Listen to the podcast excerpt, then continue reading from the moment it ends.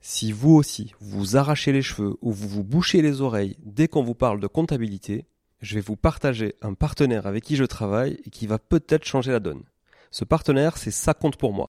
Ça compte pour moi, c'est un cabinet d'expertise comptable digital, mais pas que.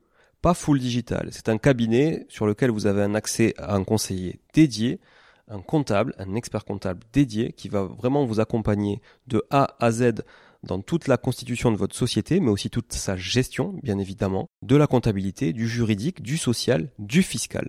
Le tout grâce à une plateforme en ligne hyper intuitive qui vous permettra d'avoir en temps réel et en un seul coup d'œil l'état de votre comptabilité. Ça compte pour moi, c'est une vraie équipe hyper réactive qui vous apporte du conseil au quotidien dès que vous en avez besoin. Ils font aussi partie d'un groupe beaucoup plus gros qui s'appelle Compagnie Fiduciaire et grâce auquel vous pourrez avoir accès à un cabinet d'avocats, un cabinet de gestion de patrimoine et plein d'autres services à 360 degrés. Je vous invite à aller visiter leur site sans tarder, ça-compte-pour-moi.fr tout attaché. Et surtout, si vous voulez contacter, partagez le code MONEYTREE au chargé d'affaires parce que j'ai négocié pour vous un mois de comptabilité offert. Leurs tarifs sont hyper abordables et hyper bien placés, c'est sans engagement et les trois premiers mois sont satisfaits ou remboursés. Bref, je ne peux que vous conseiller de tester et vous serez franchement pleinement convaincu. Bonjour tout le monde et bienvenue sur Money Tree, le podcast qui vous parle d'investissement et de finances personnelles au sens large et sans tabou. Je suis Julien Calamotte, investisseur passionné et auteur du livre à succès S'enrichir grâce à l'immobilier. J'avais envie de partager ma façon d'investir, forcément, mais également de découvrir avec vous de nouvelles façons de faire fructifier notre argent. C'est pourquoi j'ai créé ce podcast pour y recevoir des invités qui nous partagent leur savoir et leurs expériences en toute simplicité. J'espère sincèrement que les échanges que je vais avoir avec l'invité du jour vont permettre d'enrichir vos connaissances autant que les miennes. Je vous souhaite une excellente écoute. Salut Paul, Salut Julien. comment tu vas aujourd'hui? Eh ben écoute, au soleil, Ouais, au soleil, il fait un peu plus frais maintenant. il fait un petit peu plus frais, ça fait du bien. Et Ouais, toi, la forme vrai. Ça va, impeccable, je te remercie. Écoute, je suis très content de t'accueillir euh, ici. On a organisé un petit studio de fortune euh, à la maison. Donc on est comme à la maison, mais euh, comme sur un chantier aussi, quoi. Voilà. Ouais, moi ça me, Donc, ça me parle. T'as même des, parle. des, t'as des murs, t'as du placo et t'as un peu de peinture, donc t'es plus en avance que chez moi, donc ça va. C'est vrai que sur tes chantiers, on va dire qu'on voit plutôt, plutôt la charpente, encore les briques, et et il y a un peu d'air et un peu de pluie qui passe encore ou... Un petit peu de pluie encore qui passe et un petit peu d'air, mais d'ici 15 jours, 3 semaines, on devrait être euh, fermé déjà. Fini. Bon, ça, Donc c'est là, bien. on pourra déjà faire des vrais repas dedans, Ouais, dans le froid, Ouais. mais dedans. camper avec un duvet et au moins euh, être à l'abri. Ça le fait. Ok, bon, c'est cool. Bon, aujourd'hui, euh, j'ai le plaisir donc d'accueillir Paul Barnier.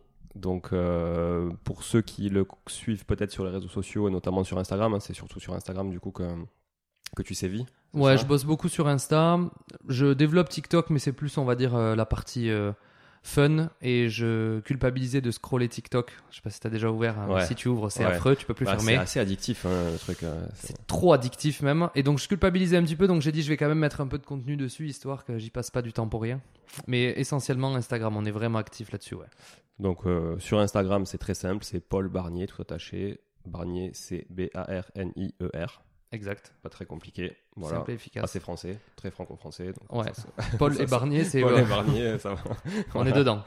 Et euh, mais euh, c'est un, un prénom, un nom qui marcherait bien aux États-Unis pour s'exporter, je pense. Ça fait, Je pense c'est que très c'est- vendeur. il y a une franchise à ouvrir là-bas. Ouais, très vendeur. Chez Paul, c'est déjà Donc, sorti, euh, je crois. Chez Paul, c'est ça. Euh, du coup, Paul, euh, tu vas nous parler un petit peu de toi, te présenter. Je te laisse, euh, voilà, nous, nous dire quel est ton parcours, d'où tu viens, euh, et puis on parlera après de tes actualités et de, de tout ce qui t'a amené aussi euh, aujourd'hui à, eh ben, à être là où tu en es euh, à l'âge que tu as. Cool. Eh bien, écoute, merci en tout cas de l'invitation. Pour faire simple, j'ai 30 ans. Euh, J'habite euh, du coup à côté de Toulouse, en campagne toulousaine, sans réseau. On en parlait tout à l'heure. Euh, moi, ça fait 9 ans que je suis indépendant. J'ai démarré en tant que vendeur moto à la base. C'est mon premier métier. J'ai fait ça pendant mon alternance, pendant mes 3 ans. C'est là où j'ai tout appris vraiment au niveau euh, commerce. J'avais la chance d'avoir un, un patron difficile, mais qui était vraiment très juste et très droit. Donc j'ai appris beaucoup de choses par là. J'ai toujours rêvé d'être à mon compte. Je savais pas dans quoi, je savais pas comment. J'ai toujours voulu voilà gagner très bien ma vie. Je suis issu d'une famille où il n'y a pas de très gros revenus. Et du coup, le problème que j'avais, si tu veux, à cette époque-là, c'est que je savais pas trop comment ni dans quoi me lancer, puisque ben, tu sors de l'école, on te vend des salaires mirobolants à l'école et que ne sont pas exactement les mêmes quand tu arrives dans la vie active. Mais j'avais, c'est difficile de trouver un métier où tu te dis dans quoi je vais être passionné, dans quoi je vais gagner de l'argent quand euh, j'avais 29, 20 21 ans à l'époque. Bref, j'ai bossé un petit peu avec mon père, euh, qui a une boîte dans la piscine. Euh, je me suis fait la main, j'ai bossé avec lui. Voilà, c'était un petit peu le, le, truc comme ça. Et j'ai découvert, un peu par hasard, pour te faire toute l'histoire, du coup, à, être, à être là, en profiter. Euh, euh, je vais y arriver. hein. J'ai lu un livre, hein, on va y arriver, qui s'appelle Père riche, Père pauvre, qui m'a transformé De Robert Kiyosaki. Exact. Et qui m'a transformé la tête. Je rentrerai plus en détail après, mais euh, et c'est ce qui m'a permis de me lancer dans le marketing de réseau il y a 9 ans en arrière maintenant, pour en faire mon métier à temps plein au bout de 2 ans, grosso modo. Donc Mar- aujourd'hui, mon- Marketing de réseau, c'est ce qu'on appelle le MLM aussi. comme MLM, marketing de Ouais. réseau, exactement, c'est ça. C'est de la vente en fait. euh, moi je l'appelle en, c'est pas le bon terme, marketingment, c'est pas beau, c'est le Tupperware des temps modernes, quoi. Ouais, On va dire, ouais, ouais. on va dire ça Ce qu'on pouvait appeler euh, avant, mais je sais que les gens qui font du MLM n'aiment pas ça, le, le- le business pyramidal. Exactement. Alors, euh, ceux qui font du MLM diraient pas exactement, mais pour faire simple, pour que ça soit dans l'esprit de tout le monde, c'est parce qu'on a l'idée d'avoir un, dis- un distributeur qui a possibilité de vendre et de recruter des distributeurs et ainsi de suite, comme en fait euh, dans tous les business. C'est d'ailleurs le modèle du mandataire immobilier chez IAD ou des choses comme ça aussi. hein, Ça Ouais, fonctionne ça, pareil. c'est le même. Exactement. Donc ça fait 9 ans, en décembre, ça fera 9 ans que je suis indépendant euh, dans ce domaine-là. Et qu'est-ce que je peux te dire de plus? Je parle beaucoup, ça c'est ok. Et je suis passionné, tu verras. Je dis très souvent un dernier truc, c'est jamais le dernier truc. Voilà. Ah ouais. Au moins, t'as- tu verras. euh, Parfait, mais c'est bien. Nous, on a besoin de voilà, ce podcast. C'est le but, c'est aussi de- d'enrichir un petit peu tout le monde euh, avec le- les expériences de chacun. Donc, euh, c'est chouette si effectivement il y a toujours une suite à, chaque, Toujours. à chaque aventure qui pouvait sembler être la dernière. Quoi. Au grand désarroi de mes équipes Ouais. sur les conférences, euh, ça ne s'arrête pas. Ah ouais. ça ne s'arrête pas. Ah, faut time, mais il te faut un timekeeper qui te, qui te remet dans, l'axe. Ouais. Tu peux nous en parler de ce MLM du coup? Bien sûr, avec plaisir. Donc, bah, pour te finir l'histoire, j'ai lu un bouquin. euh, Peut-être que tu connais Margot Klein. Oui. C'est elle qui m'a conseillé de lire ce livre il y a 9 ans en arrière. Je voulais pas du tout le lire. J'ai jamais été très lecteur, ni très lecture, ni rien du tout d'ailleurs. Et en fait, euh, à force, j'ai pris ce bouquin, je l'ai lu en l'espace de deux jours, je l'avais terminé. C'était le premier livre que je finissais entier, tu vois, pour te dire à quel point j'aimais pas lire.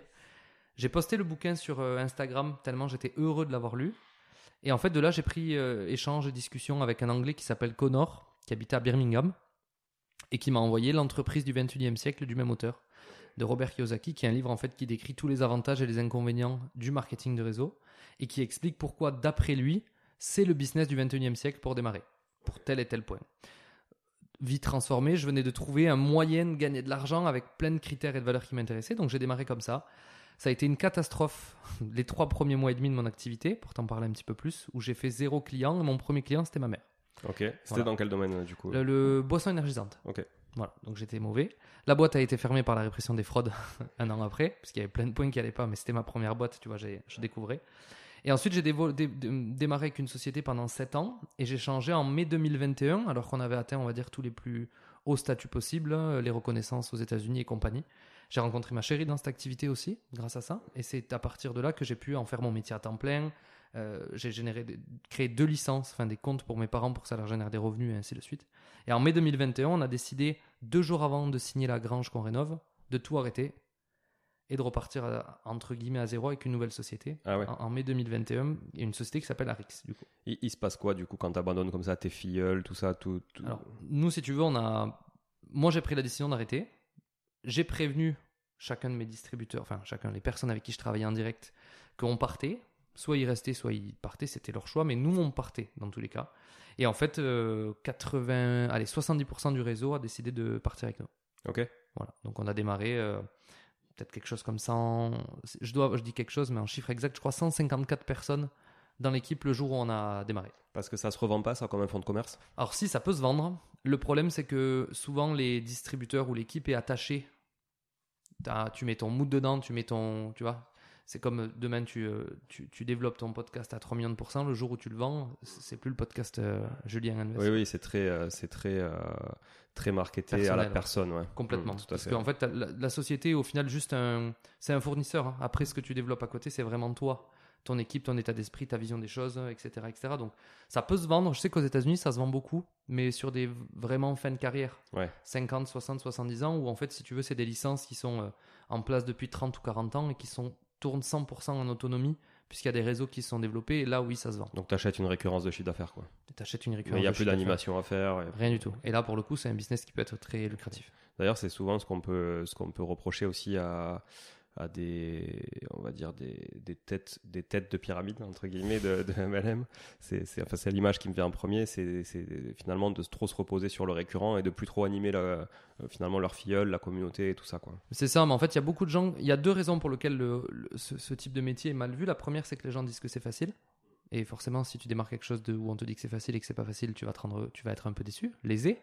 Et la deuxième raison, c'est parce que beaucoup de gens vendent ce business en disant tu crées une équipe et tu fais plus rien et tu gagnes de l'argent sur ton réseau. Mais en fait, notre métier, c'est de développer du chiffre d'affaires avec des clients, avec la possibilité de recruter pour développer le chiffre d'affaires. Tout le temps, c'est notre métier. Pas au bout de trois ans, tu t'arrêtes. C'est ton métier tous les jours. Donc si tu te développes de façon constante et correcte, ça tourne. Et c'est un métier qui est exceptionnel, t'imagines? Aujourd'hui, ouvrir une entreprise, ça coûte combien? Bah, ça dépend de, de l'activité, Ah effectivement. mais- Si tu fais du, bien, du produit, par exemple, comme nous, on est dans le haut de gamme, Ah oui. recherche et développement, envoie des produits, marketing et ainsi de suite. Aujourd'hui, nous, pour euh, la licence de base, ça coûte 29 euros. Pour 29 euros, tu as accès à tout. 29 euros par mois, c'est ça? Une fois. Ah, une fois? Ouais, Un droit d'entrée de 29 euros euh, exactement. dans le réseau. Donc, si tu veux, à partir de là, alors il faut se former et tout, mais tu as tout le système qui est mis en place. C'est pour ça que c'est Robert Kiyosaki qui met ça en avant. C'est un gros business pour débuter, qui est exceptionnel puisque tu n'as pas à gérer. Quand tu démarres, je sais pas si tu démarres même à, à 30 ans, les stocks, te mettre à 100% dans le business, etc. Ça a plein d'avantages, des inconvénients évidemment comme partout, mais ça a des très gros points qui sont malheureusement très méconnus chez nous, Ok. pour Donc- le moment. Donc la marque aujourd'hui, c'est Arix. Arix. Ça s'écrit Ouais. comment? A-R-I-I-X. 2X. De X. Ok. Voilà. Bon, très bien. Donc, euh, bah, vous pourrez aller voir hein, pour ceux qui nous écoutent et qui seraient intéressés euh, par le sujet du MLM. Et, euh, et puis, euh, Paul pourra vous en dire plus aussi. Et je pense vous faire l'article du sujet et surtout des produits parce que ça passe aussi par là. hein. C'est-à-dire que Complètement. le MLM, c'est un sujet, mais si le produit est bon et, et le discours est rodé aussi, ça, ça peut fonctionner. Donc très bien.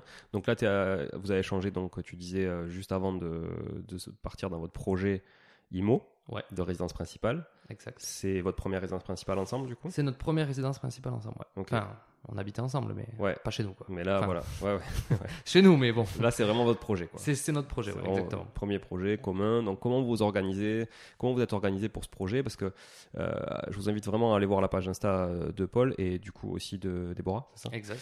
Euh, Qui relate quand même pas mal euh, le chantier. hein. Ça tourne vraiment autour de ça et, et, et c'est vraiment très intéressant parce que c'est un sacré chantier. Ouais. Euh, D'ailleurs, vous n'allez pas avoir peur un peu sans voisin autour là On a un peu- voisin. Ça peut un peu flipper, non le, Un le seul soir, là voisin, on a. Soir. Déborah voulait des volets pour ça. Mais euh, non, non, c'est super chouette. Bon, en plus, moi, je connais le coin pour le coup. Donc, euh, voilà, vraiment un chouette coin, chouette projet. Comment vous êtes organisé? D'où ça vous est venu ce projet? Alors en fait, nous, on, a développé notre business pendant des années, le temps de générer des revenus, etc. On, y viendra peut-être après là-dessus. Et on a toujours voulu avoir notre maison. À la base, on était axé sur de la construction. C'est notre première idée de base pour pouvoir faire une maison qui nous ressemble vraiment de A à Z. On avait des plans, j'avais déjà dessiné 50 maisons différentes, je crois. J'ai besoin, dès que j'ai l'idée, de, de de l'écrire partout. Et en fait, le premier plan qu'on avait sur un terrain qui était vraiment bien placé et bien, et bien placé en prix euh, n'a pas pu se faire. Et du coup, on était ouvert à la réno et moi le deal juste c'était ok pour la réno mais si on est accompagné par un archi ou un, archi d'intérieur pour pouvoir euh, chapeauter le projet on a déjà beaucoup de boulot. Si en plus c'était me casser la tête à devoir suivre les artisans les machins les ceci les cela je sais que j'allais péter un câble. Et on a rencontré du coup notre archi d'intérieur qui fait donc du coup toute la partie euh, plan et compagnie qui valide avec un DPLG bon bref sans rentrer dans le, dans le détail. Qui nous qui faisait beaucoup de réno. Et qui du coup nous a fini de nous convaincre puisque le rêve de Déborah c'était une maison avec des plafonds très hauts et des poutres apparentes. Et une maison neuve aujourd'hui Compliqué. avec des plafonds très hauts, des poutres apparentes, ça peut, mais tu as des murs peut-être de 4 mètres de large pour avoir une isolation qui rentre dans les normes. Ouais. J'exagère un peu, mais donc du coup beaucoup plus cher. Et la Renault était le bon deal pour avoir un très gros volume sur des tarifs qui sont bien plus acceptables, euh, d'après nous, hein, attention, que sur une construction, parce que là, on a en volume, on a 300 mètres carrés de maison et 150 mètres carrés de garage à construire. Ça fait un grand garage, ça. Tu pourras nous en parler. Je sais pas ce que tu vas y mettre dedans, mais On va y mettre des trucs. Mais donc voilà. Et donc c'était le deal, c'était ça. On a trouvé quelqu'un pour nous accompagner. On s'est mis en recherche le bon coin, vraiment euh, à l'ancienne. Et je dirais qu'on a eu un, je sais pas, si c'est un coup de chance ou un coup du sort ou peu importe. On a on est tombé sur cette annonce de cette grange et en voyant la photo, on a vu les arches, on a dit, euh, à mon avis, c'est celle-là. ok. On a, on a en fait, on a flashé sur la maison, sur la photo. Il y avait une photo, les quatre arches. et go. Ouais. Et Là, on en a visité deux autres pour se dire euh, c'est pas celle-là quoi. Oui, ouais. Mais et on a signé euh, en suivant. Ok. Donc vous êtes projeté direct euh, en voyant. Déborah l'annonce. Ouais. Faut savoir que moi, je- en fait, on est deux tempéraments un peu euh, à l'opposé, c'est-à-dire que moi, j'ai tendance à aller trop direct, vite tout de suite, ça me plaît, je match. Et elle a tendance des fois à être trop sur la retenue. Et du coup, elle, le projet lui faisait peur. Moi, j'étais chaud et je pouvais dire oui tout de suite. Et ça a permis de nous tempérer un petit peu et de ralentir sur certains points. Faire beaucoup, du coup, de. Bon, on a eu beaucoup d'études, euh, bah, l'étude des structures, les machins, pour être sûr que le bâtiment soit bon. Donc, je vais dire, la tempérance a été bonne. Mais ouais, on s'est projeté. Enfin, moi, j'ai visité, j'ai dit euh, go, on voulait plus petit, si tu veux. Ah, non. Déborah voulait plus petit. Et euh, elle Un se plus petit garage peut-être. Un plus petit garage. Non, mais elle se projetait sur quelque chose de plus euh, classique. euh, je veux dire, ce qui est du beau classique, attention, mais 150 mètres carrés de maison, 160, tu vois, pour une première, ça lui convenait. Un, jardin, euh, 1000 mètres carrés, elle avait le, voilà, son cliché, quoi. Ouais. Puis elle voyait l'entretien aussi arriver, non? Et elle voyait l'entretien arriver et les coûts, puisque forcément, quand tu fais euh, 100 mètres de clôture ou 300, euh, et puis euh, 1000 mètres carrés de placo ou 200, et ainsi de suite, quoi. Donc là vous êtes lancé. C'était pas une habitation du coup, c'était une grange. C'était vraiment une grange. Connue ouais. en tant que telle. euh, Ouais, c'est pour euh, stocker du grain. Ouais. Ah ouais, ouais. Donc. euh, Changement d'habitation euh, et compagnie, ouais. Ok. Et là plutôt plutôt cool dans le, dans le village où vous êtes, l'urbanisme? Ah bah en fait, il n'y a pas de PLU Ouais. et il n'y a même pas de carte communale. Ok. Donc c'est l'urbanisme du village à côté qui gère, mais on a déposé un permis avec toutes les infos, ils ont validé tout de suite. Et on a demandé du coup à l'urbanisme, puisqu'on a modification des clôtures, mais pour l'histoire, tant que le maire est OK, euh, de façon orale, euh, on fait ce qu'on veut.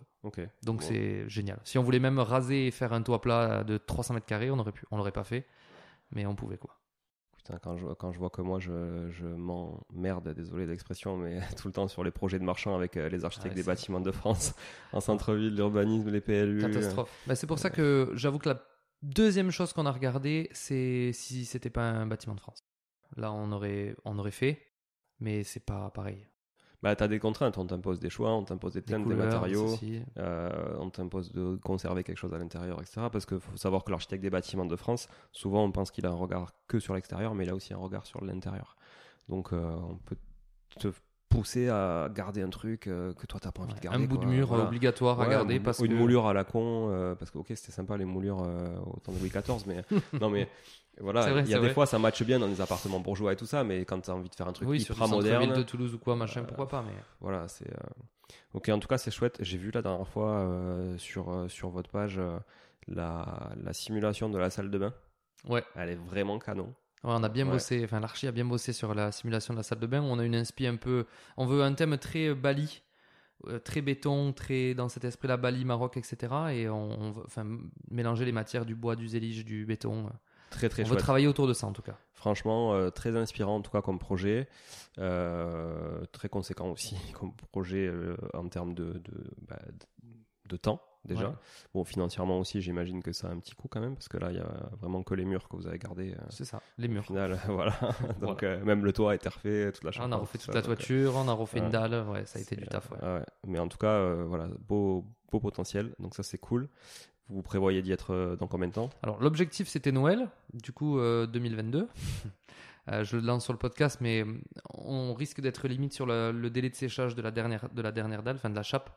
Donc on a décalé la pose de la cuisine parce que bah tu tu sais bien, mais si on si la pose de la cuisine est prévue une date et qu'on la décale, après elle nous mettait deux mois dans les dents. Donc on se prend un mois de rab. Donc non, Déborah fait 30 ans le 3 février. Ok. On Ah, aimerait ouais, bien, Le euh, même jour que moi. Et ben voilà, tu Ah, vois, voilà. la synchro est bonne. Ouais. Euh, L'idée était de faire son anniversaire, même si on n'y habite pas, de le fêter à la grange, si tu veux, avec euh, les amis, etc., etc. Parce que nous, on veut vraiment faire un, un rituel de la maison, de, on, d'y aménager le jour où elle est terminée, pour vraiment la découvrir, euh, décorer, etc. On veut vraiment avoir un, un wow de ça y est, c'est fini en entier, quoi. Oui, d'accord. Oui, oui, pas euh, bricoler euh, une fois Non. que t'es dedans, parce que Non, on non, sait, non, enfin, ça, je peux tu, pas. Tu le sais, tu l'as vu. Moi, je, on est en train de refaire ça, et on s'était dit avec ma femme qu'on ne referait jamais ça parce qu'on avait déjà fait une fois de faire des travaux en vivant dedans. On s'était dit plus jamais, et puis bon, de toute façon. euh, Faut jamais Voilà, dire jamais, non Faut jamais dire jamais, c'est ça. Donc on l'a pas fait sur la dernière pour le coup, euh, mais sur celle-là, là, euh, actuelle, euh, ouais, on est en plein dedans parce que pour la petite histoire, j'ai emménagé samedi à l'intérieur et bah, il y a absolument tout à faire, donc on en a pour, je pense, une bonne année. Voilà. Samedi, on est mercredi, donc On est mercredi, donc. pas eu le temps encore. non, de- il reste encore beaucoup de choses. je crois que tu l'as vu de toute façon. Quelques trucs, ouais. Voilà, il y a que ce petit bureau où on est, euh, où il reste deux trois douilles euh, Qui pendouillent. euh, voilà, mais bon, on va dire que la peinture est propre. euh, et voilà, quelques interrupteurs et ça ira. Et bon, voilà. Euh, du coup, on peut revenir sur ton parcours euh, entrepreneurial, Bien du sûr, coup, sur euh, sur le- la partie MLM et aussi euh, peut-être d'autres euh, d'autres leviers aujourd'hui que tu as de sources de revenus. Ouais, avec plaisir. Bah, ce qui est bien de revenir sur la partie MLM, et tu me diras si tu as quelques questions peut-être précises sur ça, mais aujourd'hui, le, le problème qu'il y a, à mon sens, c'est qu'il y a. Ce métier est mal connu déjà, premièrement, et il est mal connu aussi parce qu'il y a beaucoup de gens qui le font mal. Et forcément, quand tu le fais mal, et que bah, c'est la première image que tu as, puisqu'on on en parlait tout à l'heure, mais souvent ceux qui font les choses mal, le métier, sont ceux qui sont le plus visibles. Mm. Donc forcément, ça donne une image différente. Euh, nous, notre objectif déjà, c'est d'améliorer cette image-là, de le faire correctement. Mais le dernier point, à mon sens, qui fait que c'est mal vu, c'est que c'est facile de démarrer. 29 euros, tout le monde peut les mettre. Et 29 euros, tout le monde peut les mettre, mais du coup, tout le monde met le pied dans l'entrepreneuriat tout de suite, sans se rendre compte de ce que c'est l'entrepreneuriat. Même si tu le fais en complément de revenu, il faut. C'est la première fois où tu passes d'un métier où tu es obligé d'aller travailler à t'es plus obligé de travailler. Mm. Et au début, il y a beaucoup de gens qui pensent que ça, ça veut dire vacances. Je travaille pas ou qui pensent que euh, si tu écris à une personne et qu'elle te dit non, par exemple, tu vas pas y arriver. On a du mal encore, je pense que ça va venir dans les prochaines années parce qu'on n'aura pas le choix dans notre pays, euh, devoir gagner plus d'argent que ce qu'on gagne aujourd'hui. Euh, je pense que c'est un métier qui peut bien évoluer et bien avancer puisque ça présente énormément d'avantages si c'est bien fait, développé correctement avec les bonnes personnes, parce que c'est un potentiel derrière illimité. Donc euh, c'est c'est un métier. Enfin, moi, il a changé toute ma vie et que je trouve exceptionnel et que je travaille vraiment avec mon équipe aujourd'hui pour professionnaliser dans le domaine, amener amener vraiment de la compétence pour faire en sorte que les gens qui démarrent aient les clés pour y arriver. Je sais pas si tu peux nous le dire, mais ça représente quoi une équipe conséquente en MLM à peu près? Alors nous, on a une équipe entre 150 et 250 personnes. C'est- costaud. ce qui commence à être déjà pas mal. Euh, on fait en moyenne entre 1,5 et 2 millions 5 millions de chiffre d'affaires par an. Ok, sur toute l'équipe. Ouais, coup, sur le chiffre d'affaires général euh, développé. Donc ce qui commence à être déjà un beau chiffre d'affaires. Et hum, je, je pourrais te donner euh, quelques chiffres, mais hein, pour te donner une idée, les plus gros revenus sur ces métiers-là en France, c'est des gens qui peuvent aller chercher du 150, 200 000 euros par mois, quelque chose comme ça. D'accord. Ouais, Sans charge. Ce qui est, Sans charge. Ce qui est énorme. C'est ça qu'il faut retenir. Pourquoi tu dis Alors, sans ce que j'appelle charge, charge, impôt évidemment, Ouais. oui, mais pas de stock, pas d'entrepôt, Ah oui, oui, pas oui, d'employés. En fait, c'est ce point-là vraiment où il y a une parallèle qu'il faut prendre, c'est que sans recherche et développement, sans investissement, vraiment tout ça. Mm, mm. C'est là où c'est puissant. Ouais, ouais, tout à fait. Ouais. Et un effet de levier ouais. très gros en fait. Non, c'est un sacré, effectivement, euh, 150 000 euh, par mois, ça fait 1,8 million à l'année, c'est quand même, euh, c'est quand même assez, assez conséquent, ça c'est sûr. Ça commence à être pas mal. Et, mais euh, voilà, et sans compter après tous ceux qui en vivent. euh, Moi, dans mes équipes, j'ai des, ouais, des centaines, une- plus d'une centaine de personnes qui, vivent- qui fait son complément de revenu de 3, 400, 500 euros de plus par mois. Donc, Ouais. il y a toutes les cibles. Mhm. C'est ça qui me plaît aussi, c'est que tu vas avoir la ménagère ou le, le ménager. Je sais pas si ça se dit, je suis pas sûr. Ouais, je- je J'ai jamais pas, entendu ce mot-là, mais- ouais, c'est c'est un peu sexiste, mais je crois que c'est la ménagère. Voilà, faut faire gaffe Ouais, en ouais. 2022. Euh, qui va faire ses 300-400 euros de complément de revenu ou son salaire, c'est 1500-2000 pour rester à la maison par exemple. On en a beaucoup de mamans qui font ça pour pas aller rebosser et s'occuper des enfants plutôt à la maison. Aussi bien des profils, euh, là du coup, hommes ou femmes, pareil, hein, peu importe, qui font ce métier parce qu'ils veulent le développer en business vraiment. Et c'est ce qui est bien, je trouve, de pouvoir s'adapter à euh, monsieur, madame, tout le monde qui veut ses 400-500 euros de plus par mois, à aussi la personne qui a une ambition plus grande et qui peut découler aussi sur d'autres choses, comme moi j'ai pu le développer sur d'autres projets, et ainsi de suite derrière. Ouais, carrément. C'est complet. Carrément. Et euh, comment tu fais pour recruter, du coup? Alors moi je travaille à 99% sur Instagram. J'ai développé à l'ancienne euh, ce qu'on appelait la liste de noms, mais c'est une liste de prospection comme dans tous les métiers de vente, je crois. Qui qui connaît qui, les gens qu'on connaît, l'entourage, ainsi de suite. Et après moi je fais beaucoup par... euh, Aujourd'hui je travaille beaucoup par vidéo. J'envoie une vidéo qui explique, qui dégrossit, après on fait un call, on échange, etc. etc. pour comprendre les tenants, les aboutissants et surtout choisir et que la personne qui démarre soit au courant de comment ça marche. D'accord. Pas juste, euh, tiens Julien, tu vas bien, j'ai un plan pour gagner 10 000 euros par mois, euh, envoie-moi- commande ça et ça va marcher, tu vois. Non, ça, ça marche pas. Ouais, donc Enfin, ça marche en fait, c'est ça qui est malheureux. T'expliques, tu vulgarises, euh, t'expliques aussi les risques euh, qu'il peut y avoir. Si tu travailles pas, tu gagnes pas. ouais, ouais. Et enfin, c'est en fait l'investissement est minime, même si tu prends des produits ainsi de suite. Aujourd'hui, démarrer un business pour 300 euros, c'est exceptionnel. Ou- Ouvrir ta société déjà en SAS ou en AURL, ça coûte plus cher que ça. Ouais, carrément, carrément. Et là, c'est un statut quoi d'agent co VDI, c'est ouais, c'est vendeur à domicile indépendant. C'est un statut qui est gratuit. Tu peux aller jusqu'à 18 000 euros à l'année. Donc pour un complément, c'est mignon quand même. Et après micro. Et après au-delà, euh, ce que tu veux, SAS, URL. euh, Ça, c'est toi après, selon tes. euh, Ouais, donc tu peux aussi structurer avec euh, une personne morale type SAS. Ah, moi, je suis en. bah, je, problème. je repasse en Ouais. SAS là, ouais. Ok. T'as pas besoin d'avoir le statut de maintenant entrepreneur individuel. Non. Non, heureusement, enfin, heureusement. Chacun en dit comme il veut, mais de pouvoir aussi démarrer avec du VDI ou des trucs comme ça, c'est super. Et de le structurer sur une plus grosse structure type SAS, c'est, en- à mon sens, encore mieux. Ouais, ouais, puis surtout si tu, ré- si, si tu réutilises euh, ton argent, cette- la trésor de la SAS ailleurs dans d'autres projets, euh, tu Ça peux être intéressant parce que avec des régimes, des conventions Murphy notamment avec une holding, ça peut bien se, se goupiller quoi. Complètement. Ok, bon, ça c'est chouette. Euh, donc du coup, euh, vous continuez à être actif quand même avec Déborah sur ce sujet. Malgré, Ah oui, oui. malgré, le, malgré le, le temps que peut vous prendre la maison aujourd'hui, ça vous prend beaucoup de temps quand même la maison La maison, on essaye d'y faire, hein, ça dépend hein, des semaines, mais si je dois le moyenner, on, doit, on essaie de faire 3 jours Ok. sur 7, puisque du coup, après, nous, Oui, on est indépendant, il n'y a pas de. Enfin, Ouais, ouais. samedi, dimanche, c'est Ouais. tous les jours, c'est pareil. Je, suis en phase. Ouais, ouais, je suis. Voilà, tu sais ce que c'est, quoi. C'est pas, on n'a pas besoin du week-end. Si on a besoin d'un jour pour couper, on se le prend, un mardi, un mercredi, peu importe, quoi. Mais c'est aussi pour ça qu'on s'est lancé en indépendant, c'était pour avoir cette euh, liberté de. On a toujours été ok de travailler beaucoup plus que ce qu'il fallait, sans problème. Mais on a toujours été aussi ok de se dire si demain on veut pas aller, on veut pas bosser, on est à la maison, on fait ce qu'on veut, quoi. Ouais, ça c'est très bien. On essaye trois jours. Il y a des semaines où on fait du 5 et des semaines où on fait du 1.